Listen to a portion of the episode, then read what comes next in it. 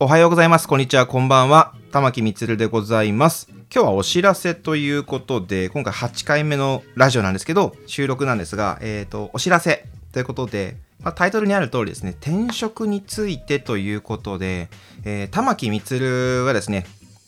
この度、転職することになりました。ちょっとまだ細かいところが詰まってないので、あれなんですけども、えっ、ー、と、コロナ禍に、まあちょっとこの入る前から、今の勤めてる会社のちょっと運営方針とだったりとか、お客様に対しての対応方法であったりとかにちょっと疑問であったり、不信感が募ってまして、まあコロナ禍でね、それが顕著に現れて、まあクレームとして返ってきてるのに対して、自分勝手なというか、経営方針を打ち出す会社に対して、ちょっと思いが爆発するというか、積み重なっていった結果、転職しようということになりました。で、家族間でもちょっとこう、まあ、揉めたというか、あのー、話し合いが設けられてはいたんですけども、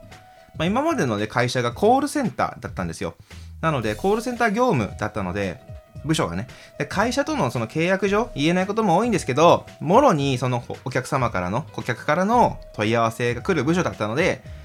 まあ、周りの会社の意見、会社からの、周りの会社からの意見が目に見えていたということで、それが、あの、まあ、うちの部署のね、上長も危機感を持って上に報告していたにもかかわらず何もされないままこのコロナ禍以前からですねあったんですけど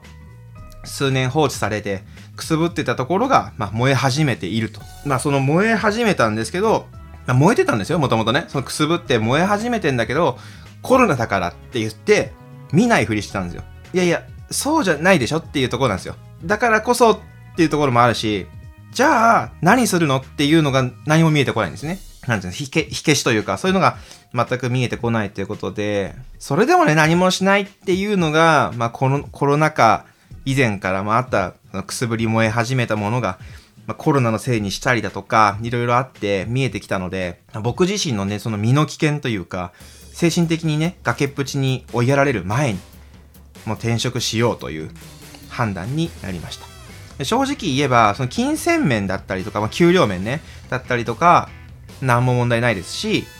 まあ、ちょっとボーナスがないとかはありましたけど、それはまあコロナ禍だし、しょうがないかなと。どこもね、あの、ないところはありますし、ただ、その、なんですかね、人間関係だったりとか、部署内の人間関係は全然全然余裕というか、良好な方だと思ってます。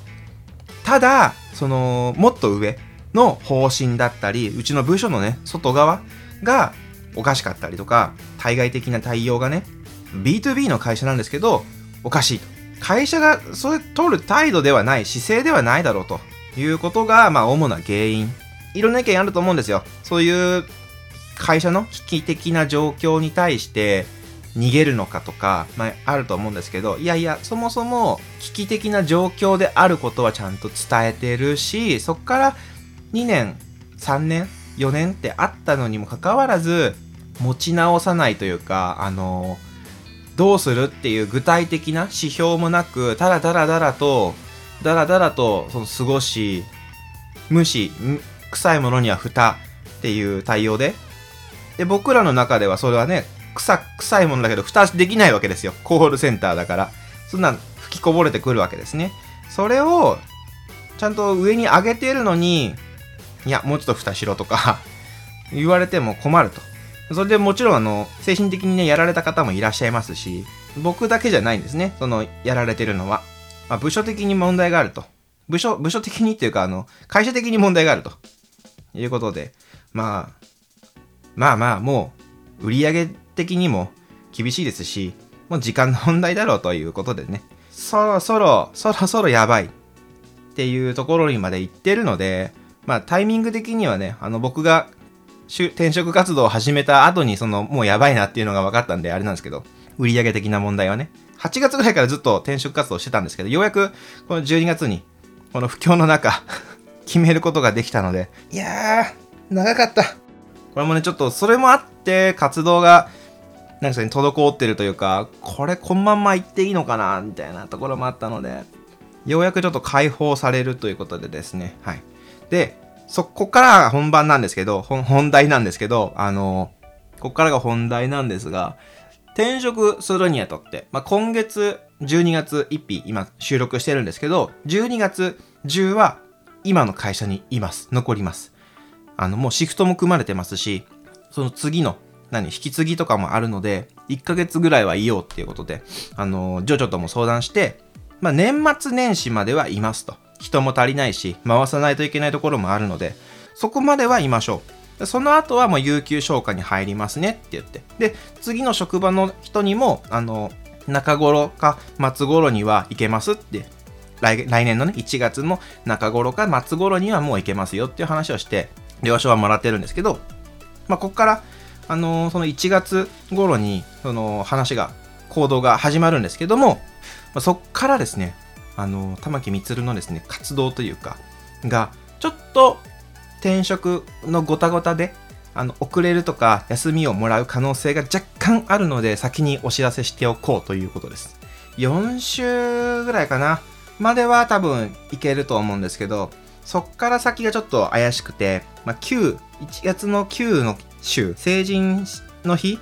以降がちょっと怪しいっていうのがありまして、まあ、何かというと、引っ越しが入る可能性があるんですよ。単身赴任がある可能性があって、いきなり。あの、研修だったりとかがちょっと県外になる可能性があるらしいんですね。なので、その兼ね合いもあって、ちょっと収録が滞る可能性があるので、えっ、ー、と、1月の9の週と16の週、あるいは23の週もちょっと怪しいです。まあ、慣れるのにもちょっと時間が、仕事にね、慣れるのにも時間がかかるっていうのもあるんですけど、っていうので、1月もしかしたらちょっとお休みいただくかもしれないです。始めたばっかのラジオでちょっと休みがね、ポンポン続くのもどうかなとは思うんですけど、じゃこればかりは、あのー、資本が 資本が危ないので、ちょっと集中させていただければなと思います。で、引っ越しもあるっていうことなので、本当に、あのー、まだ何も決まってない。ついこの間、11月の終わりぐらいに内定がもらえたところでもうじゃあやめますねって話会社にしてっていう